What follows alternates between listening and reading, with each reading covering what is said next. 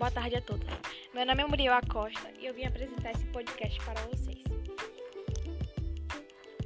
A arte como imitação, mimesis, é a teoria criada para definir as obras produzidas pelo homem, em que são imitadas perspectivas da natureza e ação do homem. A palavra mimesis é grega e, de, e é traduzida por imitação. Esta é uma das mais antigas teorias relacionadas com a arte. Foi aceite por todos e chegou a ser inquestionável, pois a arte era considerada uma espécie de espelho que refletia a imagem da natureza, fixando-a numa forma artística. A teoria da arte como imitação tem dois objetivos, que consistem no fato de uma, de uma obra de arte ter de reproduzir algo e ser tanto melhor quanto mais fielmente reproduzir aquilo que imita.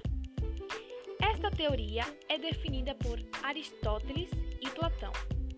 Aristóteles defende que as obras devem ser imitações perfeitas de imperfeições da natureza. Platão defende um artista ao imitar a natureza.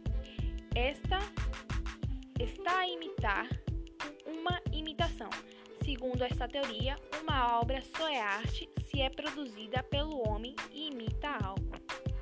No século X, desculpa, no livro X da República, o objetivo central de Platão é expulsar os poetas para for, formar uma república ideal. O motivo que Platão alegava é que os poetas mentem e que esses poemas são uma destruição à inteligência. E completava dizendo que é uma espécie de enfermidade que se deve encontrar o antídoto. Platão também dizia que os poetas conseguiam embelezar suas poesias com lindas frases e ritmos Assim, o ouvinte se hipnotizava, entre aspas, com os poemas que eram acompanhados com música, assim era mais fácil de se lembrar. Para Platão, esses poetas eram uma destruição da inteligência. Essa é a grande crítica dada a Platão no livro X, ou 10, para uma cidade ideal de um veneno psicológico, porque não é algo verdadeiro para ele. Psicológico, porque não é algo verdadeiro para ele. Deve-se excluí-la como principal ferramenta de comunicação da época. Não somente de comunicação, mas também de educação. Platão explica que para se conseguir a cidade perfeita, deve ter uma educação verdadeira e natural.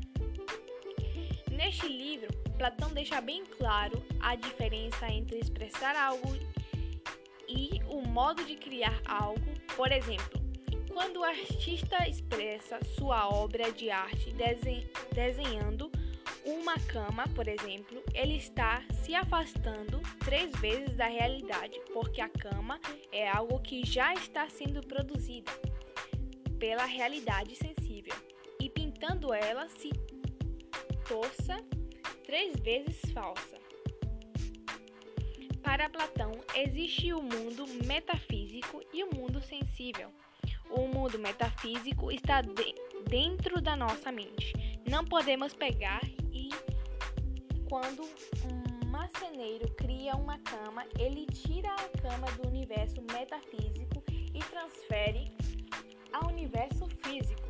É importante observar o fato de que o pintor procurará sempre imitar a aparência da cama e não o ser mesmo da cama. A conclusão será que as obras dos pintores e, por consequência, as obras dos poetas é algo metafísico. Platão coloca o poeta ao lado do pintor, mas com, com uma diferença simples. O pintor expressa usando sensível, porque ele expressa em telas. podemos ver e tocar. Já os poetas se expressam de modo oral, usando harmonia e ritmos, e assim é mais fácil de lembrar, como já tinha dito antes. Eu espero que vocês tenham gostado do meu podcast. Tenham uma boa tarde e acabamos por aqui. Beijos.